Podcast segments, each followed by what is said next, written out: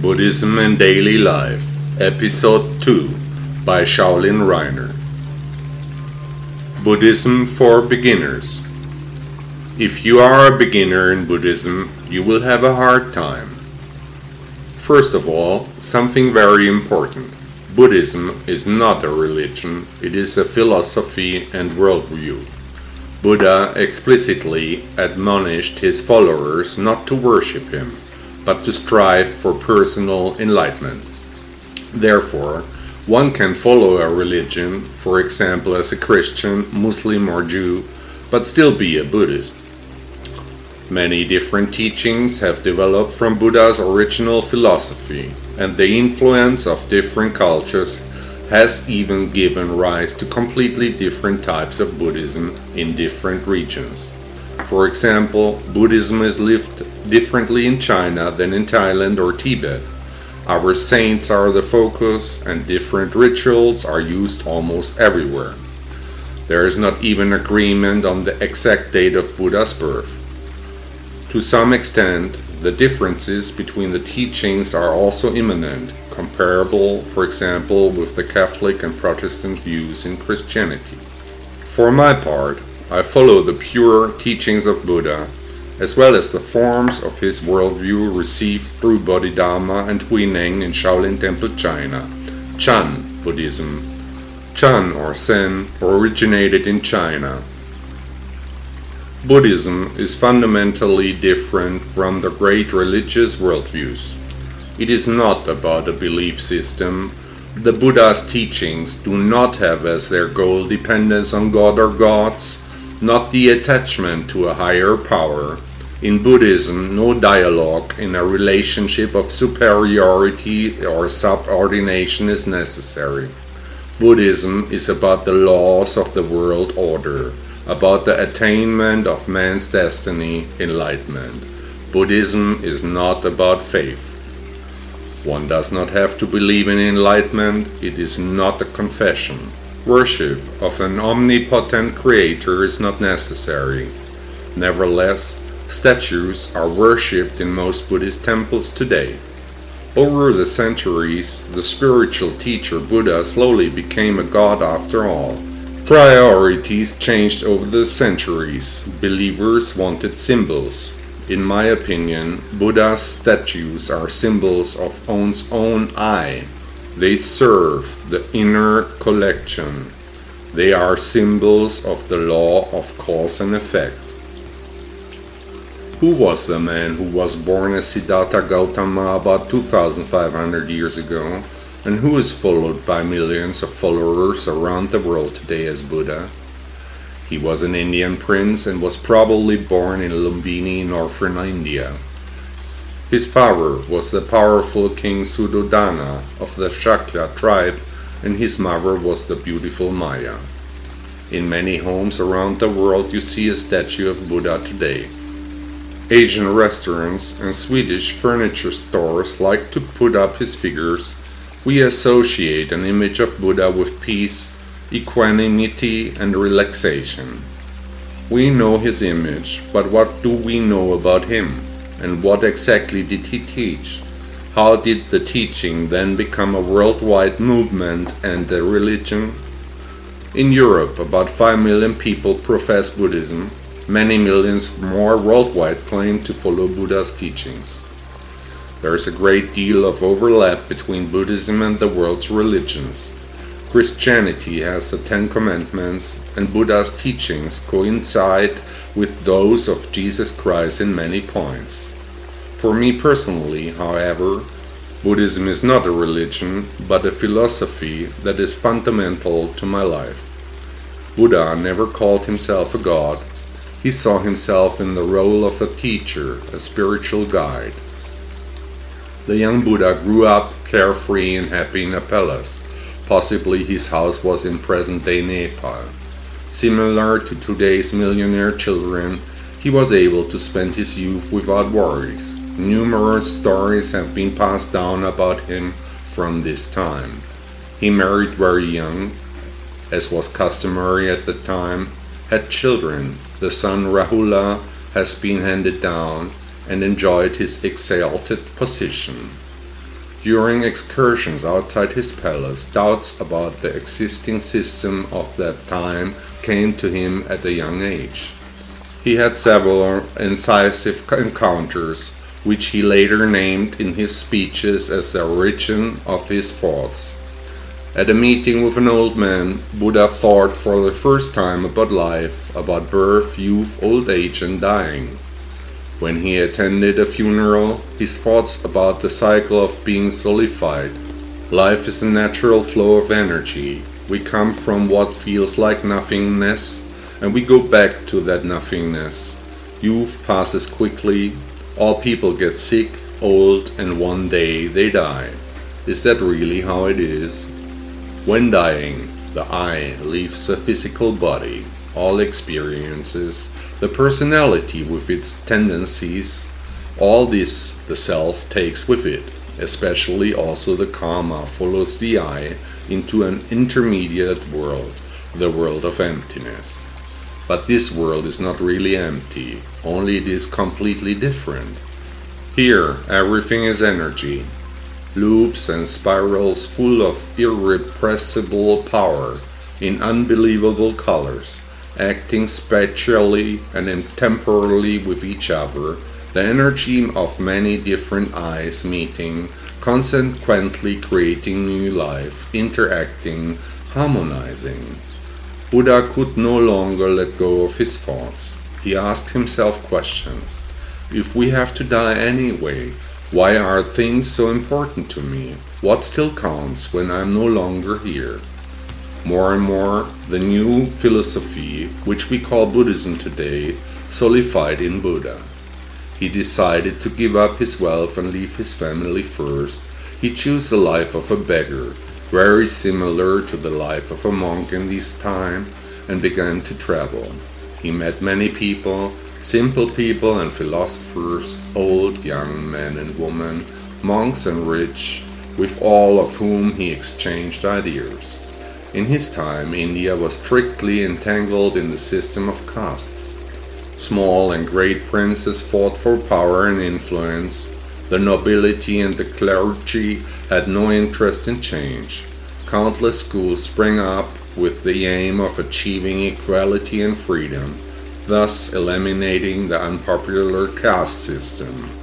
The time had a certain momentum of its own comparable to the Weimar Republic in Germany at that time. Great upheavals divided society, the people were agitated. Many religious movements were founded, countless preachers roamed the country. Buddha also came into contact with these impulses during his travels. He now decided on a life of asceticism and abstinence. Strict rules on eating led to his haggard figure. Slowly his strength left him. Total renunciation brought him closer to death than to life. He began early with meditation, which he intensified more and more. He was almost completely absorbed in fasting. In this time, meditation was a very common practice in India to get closer to the gods. Over the years, Buddha improved his meditation techniques, but did not really come closer to his goal, realization. He could probably already sense his potential, but the implementation of his own teachings was still a long time coming. Meditation is often misunderstood in Western culture. Firstly, there are very different types, and secondly, they cannot all be lumped together. Europeans usually think of meditation as a complete immersion in a cross-legged position. But there are also countless types of meditation and movement, walking, breathing, mindfulness, etc. The meditation of the historical Buddha was probably a reflective meditation, in which he meditated cross-legged, a common way of sitting in Asia, but at that time thought about and reflected on the meaning of life. According to the legend, Buddha founded that his doctrine of enlightenment during one of these meditations. Under a Bodhi tree, his mind awakened and the sufferings of life fell away from him. From my point of view, this is the crux of the matter. Most authors do not go into detail about his awakening at all, but just put it out there. This is certainly due to the fact that these authors have not experienced any enlightenment and therefore cannot go into it. It was probably even the case that Buddha did not find his enlightenment under the tree in question, but only when he gave up all wanting, when he sat down completely exhausted on the banks of a small stream, when he no longer asked for knowledge, only then did enlightenment finally come to him. The essential point in the Buddha's teaching is the striving for enlightenment. Little has been handed down directly from Buddha, mostly his words were recorded many years after his death. Over time, the views of his followers were added to the Buddha's teaching, comparable to the changes that the Church has made on the words of Jesus Christ after his death. In my view, Buddhism is solely about personal enlightenment. What do you think? Is there possibly a task that human beings have to do in this world? Could it be that there is a purpose behind our existence that needs to be explored or are we on this earth simply to reproduce? Is there a chance, from their point of view, that life could be about something completely different, that behind mere existence a purpose magically, mysteriously, and hiddenly awaits us? At conception, the male sperm comes together with the female egg. The genes are mixed, the human being comes into being. But where does the personality come from? Was it also conceived? Or does this personality come from a completely different source? Where does my I come from? And third, so who am I? Where was I before? And where will I go? Questions about questions to which only enlightenment can give us the necessary answers. But what is awakening? What makes a person an enlightened one? According to Buddha's philosophy, the whole of life is predetermined by karma, written down in advance, so to speak. How do we have to imagine this now? When we come to a crossroads, we have various options. We can go straight ahead, turn right or left, we can go back again, or even settle down at this crossroad for good building a house there, start a family right here. We can stay at this crossroads for an hour, a month, a year, or even for our whole life. The Buddha's teaching tells us that everything is predetermined, whether or we are sad or happy about it. Today, you could say that life is like being in a film. The script is ready, the actors are hired, and we are one of those actors from our own film. No matter how we think and act, the film continues to play, whether we agree or not. Regardless of age, gender, or social environment, we must take what comes and how it comes. We must not let fate get too close. From this predestination, it follows that we cannot change anything. We must overcome both suffering and happiness, and according to Buddha, we should take the path of the middle. Not sky high cheering and not to death distressed, but we must accept our fate stoically. Then we too will find enlightenment, peace, contentment, and quiet happiness. Look at life like a film, your film, the film of your life. Sit back and look soberly and neutrally at every aspect of the story. The very personal film. You are old and sick. If you follow the philosophy of Buddha, then you will understand that, firstly, you cannot change this, and secondly, you will only gain enlightenment from it. Your life is really like a film, sit back and watch it. You certainly cannot change anything about it. If you don't want to change anything, accept everything as it is, then you will also find your personal enlightenment. Don't worry too much, accept life as it is. Our fate is written according to Buddha, therefore, we are not at fault. According to the teachings of the great Buddha, really everyone can find enlightenment. Enlightenment is not a big secret either. It is this small, short moment in which we step out of life we have known so far, out of the worries and hardships, out of the eternal self doubt, accepting the film as it is, whatever may come, without wishing or wanting anything. We are the way we are because it was predetermined. Our life is the way it is. It contains guilt, hatred, greed, unnecessary feelings, but we can't change anything on the way. Even love, if it's predetermined, will come. If not, then not. Not everyone will experience love in their life. Others possibly several times. Karma is karma. Our film is predetermined. Everyone can love and be loved if it's their destiny. Whoever has understood this life's a content life of the middle, he rests in himself. He is not extensively afflicted by feelings. He walks the path of Buddha. Shortly after his awakening, Buddha began to spread his teachings. The core message of his philosophy was and still is that truly everyone can achieve enlightenment and live a life of compassion and freedom from desire. Buddha's teaching shows us that in order to experience enlightenment, we will pass through a gateless gate after a long and pathless path.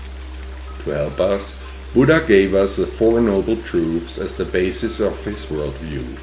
The Eightfold Path is built on this, complementing these Four Noble Truths. To aspire to enlightenment is easier said than done. How can we correctly achieve this state? Do you remember your first love? All the time our thoughts revolved around the loved one. Non-stop his her image was before our eyes. Over and over again we digressed towards this one special person. People are plagued by their ego all day long. Thoughts are constantly wandering. All kinds of scenarios are created by our ego. What if, if only, what will come? Does she love me? Will I keep my job? Such thoughts circle through our mind palace all the time. They are not useful in any form. The ego must be silenced. But we only silence the harmful thoughts when we give our thought palace a task. When we offer the possibility to occupy the ego elsewhere. In the place that has become free, enlightenment now takes over in our thoughts. Again and again, the thoughts now wander to the philosophy of Buddha as they once did to the beloved person. What if there is something to this enlightenment thing? If there really is a task that we humans have to complete, if there is a real chance to finally get out of the cycle of suffering, what would such a universal existence look like? Where was I before I was born? Where do I go after I die?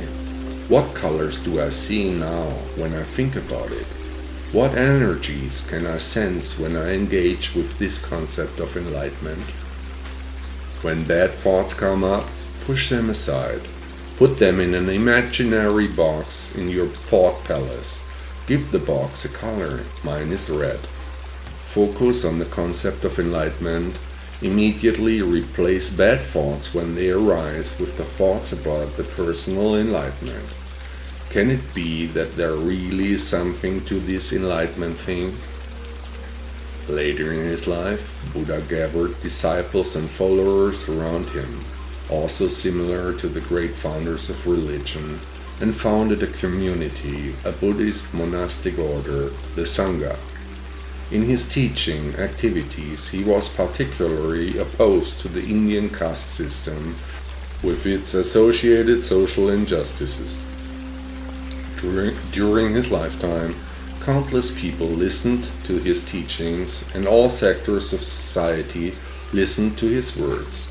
The so-called Pali Canon, Buddhist source text, contains historical material of his speeches as well as the history of the origin of the first monastic order. Before his death, Buddha gathered his followers around him one last time. As it happened, the monk Mahakasyapa became his successor. The wheel of teaching continued to turn, and the monk became the first patriarch of Buddhism. Buddha died at the age of about 80 in a grove of trees in what is now the town of Kusinara. Surrounded by his followers, he fell asleep peacefully and forever. Already about a hundred years later, after the passing of the historical Buddha, the first discord occurred on the second Buddhist council. Buddhism split into two directions that of the small Hinayana and that of the great vehicle Mahayana. Among the followers of the small vehicle, the practitioner strives for personal liberation from suffering. Here, the most important school is Theravada Buddhism, a strictly ascetic form practiced mainly by monks, similar, for example, to the Franciscans in Christianity. In Mahayana Buddhism, the goal is the salvation of all living beings. It is important that the practitioner is prepared to take responsibility for himself and others. Mahayana Buddhism is much more suitable for normal people. One does not have to be a monk or nun to find a Buddhist home here. A characteristic feature of this doctrine Today is again the depiction of Buddha and the guardian spirits Bodhisattvas in statues and images. The Buddhism of the Shaolin Temple is a sub-form of Mahayana Buddhism and is called Chan Buddhism or Zen. It goes back to the historical founder of Chan or Zen, the Indian monk Bodhidharma, who incidentally rejected the representation of Buddha in statues or images. In the time of Emperor Asoka, around 250 BC, the Buddha's teachings spread first through India and then to the surrounding countries. Thus, Myanmar, Thailand, Laos, Cambodia, China, Japan, Tibet, Vietnam, Indonesia, and Korea gradually came into contact with Buddhist teachings. In India, an expansion of other religions around 1000 AD almost completely displaced Buddhist teachings. Buddhism in everyday life is the motto of my podcast. I try to explain with my words in a simple and understandable way how to manage everyday life as a Buddhist, how to integrate the philosophy of the teacher of all teachers in daily life. Through my blog and podcast, I've gone from being a simple Buddhist without an opinion to a Buddhist teacher. Through the work of this blog, but mainly through the people who read and hear my texts, who take my words to heart. Through the readers and listeners who are inspired to reflect by what I say. According to Buddha, his teaching should be passed on from heart to heart, that is, from teacher to disciple. If you like, I'm your new Chan teacher. A Chan teacher must be like an alarm clock, like the alarm that rings us out of bed in the morning. The Chan teacher should point with an outstretched finger to a point, in my case, enlightenment. I would like to be your alarm clock, the ring, the man who accompanies you when you wake up. I advise you to go the way of Buddha what have you got to lose? Whoever has listened this far is a Buddhist and now also a virtual disciple. Happiness is a butterfly, said the Master. Chase after it and it escapes you. Sit down and it settles on your shoulder. So, what should I do to attain happiness? asked the disciple. You could try sitting down very still, if you dare. This is a quote by Antonio de Mello, a Jesuit priest and spiritual teacher. Richard Wagner, the powerful German composer, said, Reincarnation and karma form a wonderful, quiet, and incomparable work myth against which every other dogma must seem petty and narrow minded. Please also visit my website shaolin-reiner.de or download my app Buddha Blog in all app stores. Have a good day. Thank you for listening.